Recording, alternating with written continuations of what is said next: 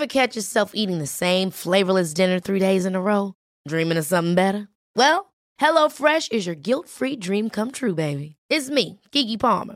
Let's wake up those taste buds with hot, juicy pecan-crusted chicken or garlic butter shrimp scampi. Mm.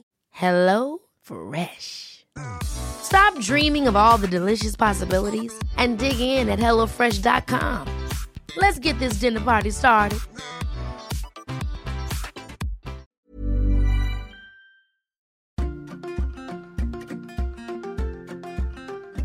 Vous écoutez Tuto Conquérir le Monde, Travaux pratiques, épisode 9. Levez le bouclier. Bonjour et bienvenue dans ce nouvel épisode de Travaux pratiques, et je suis fatiguée de toute la violence de ce monde de brut. De la violence, il y en a partout, dans nos fictions, dans nos relations, dans nos conversations. Ce lundi dans Déminage, je vous incitais à prendre la parole, mais je ne vais pas feindre l'ignorance. Je sais bien que sur certains sujets, prendre la parole peut rapidement s'apparenter à une déclaration de guerre. Or, qui a envie de se prendre une salve de riposte juste pour avoir osé formuler une opinion sur un sujet? A priori, pas vous qui m'écoutez, parce que vous êtes de nature curieuse, empathique, pacifiste, et que la castagne pour la castagne, ça ne vous tente pas plus que ça.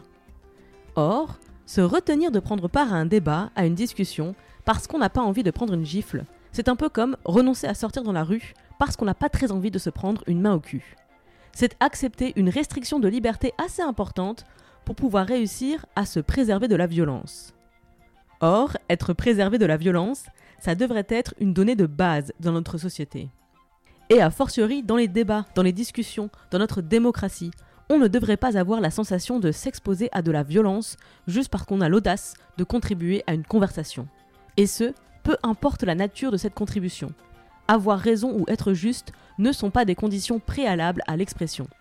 Je vous renvoie pour cette démonstration à l'épisode 9 de Déminage du lundi 27 janvier intitulé De l'expression. Donc aujourd'hui dans Travaux pratiques, je vais vous proposer de construire et d'apprendre à lever un bouclier contre les attaques personnelles. L'objectif de cet exercice, c'est de réussir à se prémunir d'un certain niveau de violence dans les discussions. La première étape de ce processus consiste à se dissocier de ses idées, tu n'es pas ce que tu penses. Si je suis contre l'une de tes idées, je ne suis pas contre toi en tant que personne. Ça peut paraître évident, mais c'est très important pour toute la suite de nos émissions. Vous n'êtes pas vos idées.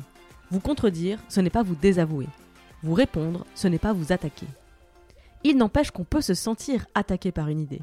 Parce que certaines idées sont vicieuses, sournoises, parce qu'elles portent en elles une violence symbolique puissante. C'est vrai. Et ça n'en fait toujours pas des armes réelles. Je sais que les mots peuvent terriblement blesser. Ce n'est pas le niveau de douleur qui différencie un coup de couteau réel d'un coup de couteau métaphorique. La différence fondamentale réside dans ma capacité à l'éviter. Concrètement, si quelqu'un me plante un coup de couteau, à moins d'être très entraîné en arts martiaux, difficile de l'esquiver. En revanche, si quelqu'un m'envoie une saillie verbale avec l'effet d'un coup de poignard, pour ça, j'ai la parade. Alors la voici. D'abord, un pas de côté. Je ne suis pas une idée. Je ne peux pas être attaqué par une idée. Une idée peut être offensante. Moi, en tant que personne, en tant qu'être humain, je suis plus complexe qu'une idée. Je ne peux pas être ramenée, réduite à une idée. Se convaincre de ça, c'est l'équivalent d'esquiver le coup. Deuxième étape de la parade, l'intention. Alors c'est toujours pareil. Si quelqu'un te plante un coup de couteau et que tu perds une phalange, ça te fait une sacrée belle jambe de savoir que la personne ne l'a pas fait exprès, qu'elle n'avait pas l'intention de te couper une phalange. Le résultat, c'est une phalange coupée. En théorie, dans le monde des idées, une autre issue est possible. Quelqu'un formule une idée qui te blesse. Et toi, tu réponds en expliquant pourquoi tu n'es pas d'accord avec cette idée et pourquoi tu la trouves blessante. Si la personne n'avait pas l'intention de te blesser, en règle générale, elle prendra ton objection en considération. Et c'est alors comme si elle reprenait son coup de couteau. Alors c'est encore mieux si elle s'en excuse, mais ce n'est pas pour autant une nécessité. Parfois, certaines idées blessent sans intention ni raison de blesser. Je vais donner deux exemples pour bien me faire comprendre j'ai une histoire personnelle qui me rend très très très très très sensible au sujet du cancer. Quand quelqu'un parle un peu trop légèrement de ce sujet autour de moi, ça me heurte énormément. Je ne demande jamais à ces gens de s'en excuser, même si leur blague me blesse, parce qu'ils ont le droit de blaguer sur le cancer. Et j'ai le droit de ne pas rire, j'ai le droit de changer de sujet, j'ai le droit de ne pas trouver ça drôle sans avoir à m'en justifier. Nous coexistons avec nos réalités parfois concurrentes, parfois alignées. Autre exemple, J'ai vraiment le droit de critiquer la religion, les religions, les dogmes religieux. Et toi, tu peux te sentir visé ou critiqué par ma critique. Pour autant, ma critique ne te vise pas. Peut-être que tu prends ta religion très à cœur, peut-être que je ne suis pas assez renseigné sur le sujet que je critique, et alors Je le répète, j'ai le droit d'avoir un avis qui ne soit pas celui d'un expert omniscient. Et tu as le droit d'avoir une sensibilité qui n'est pas secondaire par rapport à ma liberté. Alors peut-être que nous ne pouvons pas avoir une discussion fructueuse sur ce sujet, comme je suis incapable d'avoir une discussion dépassionnée au sujet du cancer. C'est pas grave, il n'y a pas d'absolu, pas de vérité.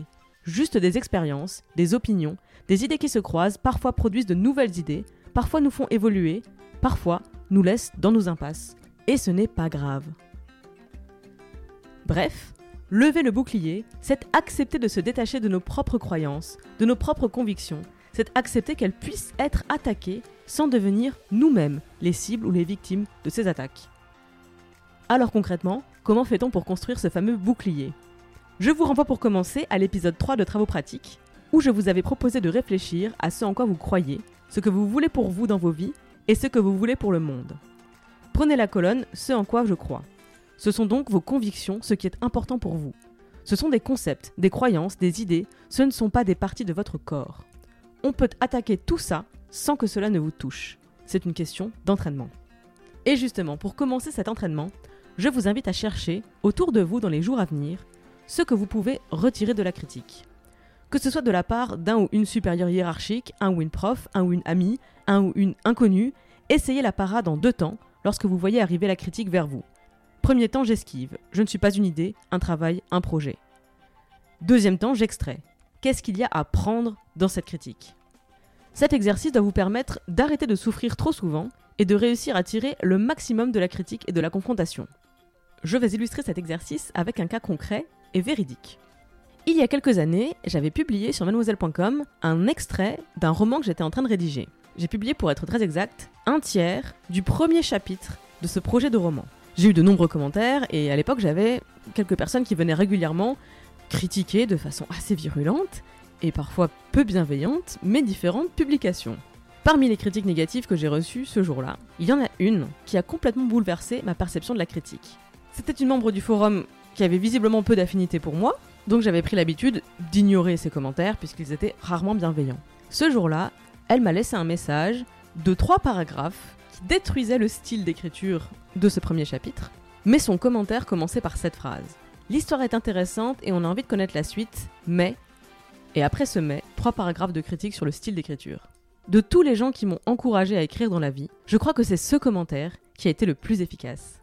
Ramené au volume du commentaire, évidemment, il y avait beaucoup plus de critiques négatives que de critiques constructives.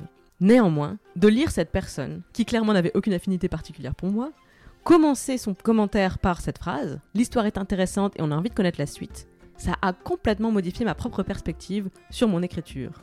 Sur la base d'un tiers d'un premier chapitre, cette personne, qui clairement est avare de compliments me concernant, me signifie que l'histoire est intéressante et qu'elle a envie de connaître la suite. J'ai pris dans ce commentaire ce qu'il y avait à prendre, à savoir, l'histoire est intéressante. et cette présentation donne envie de connaître la suite. Et j'ai laissé de côté ce qui m'intéressait moins, à savoir toute une critique de mon style qui était vouée à évoluer. Des années plus tard, j'ai complètement remanié ce premier chapitre fondamentalement, elle avait raison, le style était très lourd. Et j'ai gardé précieusement en mémoire cet encouragement étrange, enfoui dans une critique sans concession. Extraire la critique constructive d'une saillie presque agressive parfois, je ne vais pas te mentir, c'est difficile. Ça nécessite de l'entraînement. Alors c'est parti pour l'entraînement, ça commence dès à présent. J'ai bien conscience que cet exercice peut apparaître un peu flou, donc si tu te sens un peu largué, n'hésite pas à m'écrire sur gmail.com pour me faire part d'un ou plusieurs exemples concrets. Précise le pseudo sous lequel je peux te citer et je ferai peut-être un deuxième travaux pratique à partir des différents cas concrets qui me seront proposés. On a évidemment encore beaucoup de boulot sur le sujet des débats et des discussions politiques, on y reviendra aussi souvent que nécessaire. Parce qu'avant de pouvoir conquérir le monde, il faut commencer par réussir à défendre ses idées. À la semaine prochaine. Pas du tout, à demain pour un nouvel épisode des Impertinentes. Merci pour votre écoute et à très vite. Travaux pratiques est une émission d'inspiration à agir, entièrement réalisée par moi-même. Je suis Clémence Bodoc, rédactrice en chef des podcasts Tuto Conquérir le Monde. Vous pouvez retrouver toutes les émissions sur le flux Tuto Conquérir le Monde, sur Activiste et sur Les Impertinentes. Vous pouvez interagir sur Instagram, conquérir.le.monde, sur mon compte, clem underscore bodoc, et via l'adresse mail tutoconquérirlemonde at gmail.com. J'ai aussi une newsletter, l'adresse pour s'inscrire c'est bit.ly slash clembodoc. Je me finance entièrement grâce à la et à vos dons sur Patreon. C'est www.patreon.com slash clembodoc. Tous les liens sont bien sûr dans les notes du podcast. Moins cher et tout aussi précieux que l'argent, vous pouvez m'aider à faire connaître ces programmes en allant mettre 5 étoiles sur iTunes et un commentaire positif. Merci pour votre écoute, merci pour les étoiles, merci pour les messages et à la semaine prochaine.